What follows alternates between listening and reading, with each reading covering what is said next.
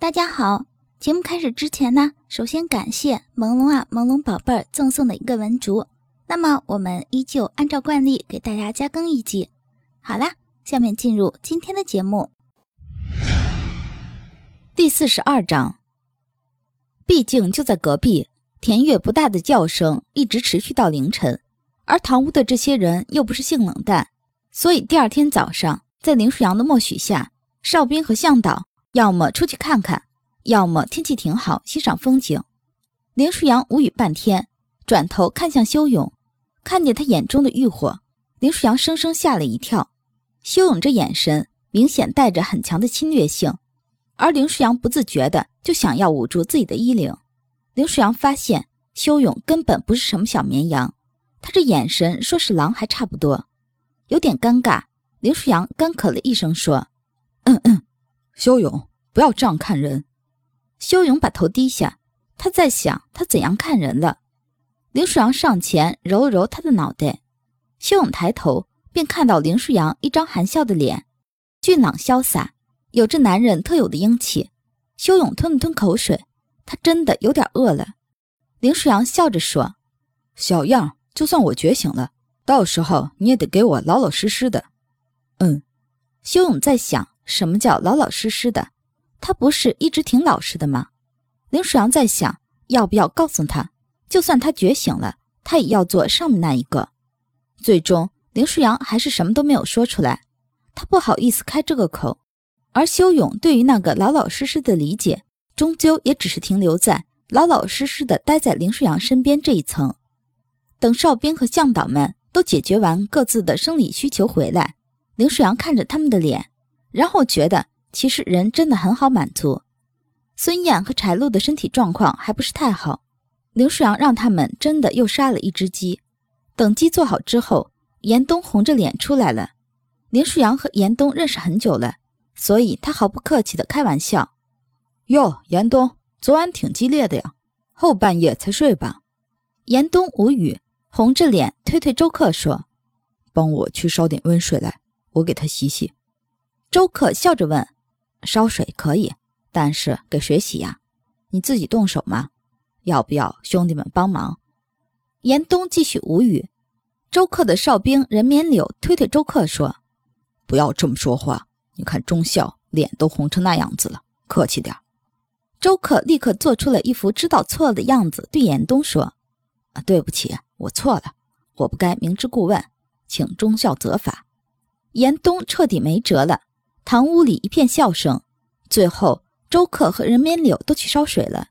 严冬回到那间卧室，轻手轻脚的，生怕不小心把田月吵醒了。田月其实并不是个憨厚的人，相反。田月实际上非常恶劣，比如上学的时候，他一般没事儿就整整他的同学玩，偶尔还整整他的老师们。虽然都无伤大雅，但是田月的乐趣就是看到他们手足无措的样子。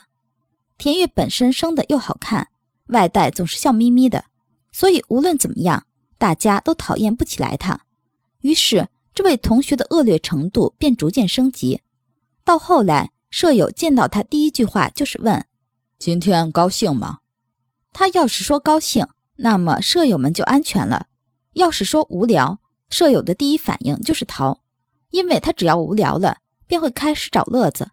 最近的找乐子人选，肯定就是舍友们呢。田月其实已经醒了，他只是在回想昨天的情景。听到门开了，他就赶紧又把眼睛闭上了。他现在也不知道要怎么面对严冬，他得稳稳再说。田月喜欢严冬是三年前，那时候他去找白衣，结果就在角落里看到了严冬。严冬坚毅的面容就这么深深刻进了心里。再后来，他还去过基地几次，都是因为他大学老师和基地哨兵研究所有联系，所以他还见过严冬几次，都是远远的看。他知道严冬从来就不可能记住他。后来，田月知道白衣也喜欢严冬。但是严冬似乎自始至终都没有什么表示，田月偷偷难过的时候也偷偷高兴。可是他和白衣一样，都是普通人，他们都知道哨兵是要和向导结合的，所以白衣没有动静，他也绝对不会表白。如此就这么耗着，直到末世爆发。发生在昨晚的事情，田月终究还是高兴的。就算对不起白衣，可他终究成为了这个人的向导。田月安静地躺在床上，严冬给他掖掖被子后，想要去拿在床里面的军帽，但是他爬上床后，看着田月乖顺的样子，竟然觉得有点移不开视线。就这么看着田月，田月睫毛微微动了动，严冬受了什么惊吓一般，赶紧拿过军帽就要下床。结果田月扑哧一声笑了出来，严冬一愣，脖子上就多了两条白白的胳膊。田月搂着严冬的脖子，逼得严冬不得不和他对视。严冬脸又红了起来。田月笑眯眯地问：“看够了吗？”严冬一愣：“你没睡着？醒了，在想怎么面对你，是该羞涩呢，还是该豪放呢？哎，你喜欢哪种？”严冬有点找不着头脑。田月不是很讨厌自己吗？虽然昨晚田月隐约说了一些事情，但是在这之前，田月都是能不和他说话就不说话的。看他的视线也带着些许的敌意，怎么忽然就……田月笑着把严冬的脑袋搂得更紧，严冬不得不和他额头相抵，鼻尖相碰。田月笑道：“哎，反正你也都知道了，我再别扭下去也没意义。”所以再来一发吧。严冬无语，田月哈哈大笑。严冬似乎在纠结着什么，田月看着他纠结的脸，越发觉得好笑。可是，在他笑的肚子都开始发疼之后，严冬说：“那我把门锁上。”田月的笑就顿住了，松开手臂。田月说：“我开玩笑的。”严冬看着田月，田月面带遗憾地说：“真是不经勾引啊。”唉，严冬觉得自己感情被欺骗了。田月又笑了出来。这个严冬的表情虽然看上去没什么变化，一直都是一副棺材板一样，但是田月就觉得他能看出不同。比如此刻，严冬基本上这个面无表情，就是在说明我拿你没辙。于是田月更乐了。今天就算了，下次吧。昨晚某人似乎太过卖力了。所以我腰有点疼，田月依旧笑得眉眼弯弯，一副人畜无害的样子。严冬尴尬的点点头说：“我让他们烧水了。”田月说：“你给我洗。”严冬继续点头。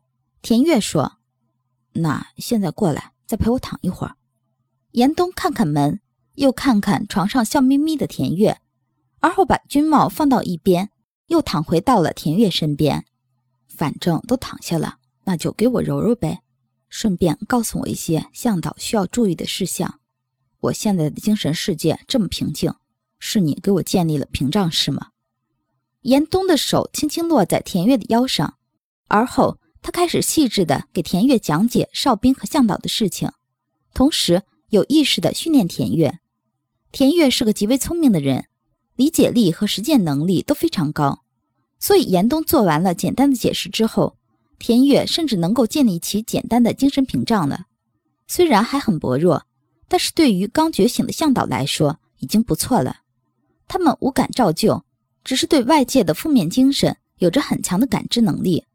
向导的屏障就是阻止外界的负面情绪侵蚀他们的精神。田悦和严冬已经结合，所以严冬为田月建立起来的精神屏障。直接将负面情绪剔除，这种屏障一般只有结合之后的哨兵和向导才能建立，否则效果不大。周克把热水烧好后，敲敲门。严冬起来去开门。田月看着严冬修长的身影，心想身材真是不错。周克送水进来时，还冲田月眨眨眼睛，田月也冲他眨眨眼。严冬就看着两人在自己面前用眼神交流。周克最后轻咳了两声，出去了，因为他看到田月脖子上的那一颗颗草没了。严冬把三盆水放好，然后回头看看田月，田月很识趣地伸出手，而后说了两个字：“抱我。”严冬眼神一暗，觉得自己真的是很想再来一次，但是看到田月笑眯眯的样子，知道他这又是故意勾引他呢，所以忍着小腹上窜起来的火。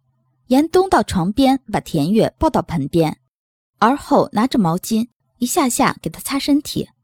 不过过程中，他尽量不去看田月，因为他的身体满是昨夜淫迷的痕迹，白皙的肤色配上那些红红的痕迹，竟然有着惊人的诱惑。田月很满意严冬的反应，笑眯眯地趴在严冬怀里，偶尔冲严冬耳朵吹口气，看着他发红的耳朵，心情莫名的好。末世以来，是他遇到的唯一一件让他高兴的事情。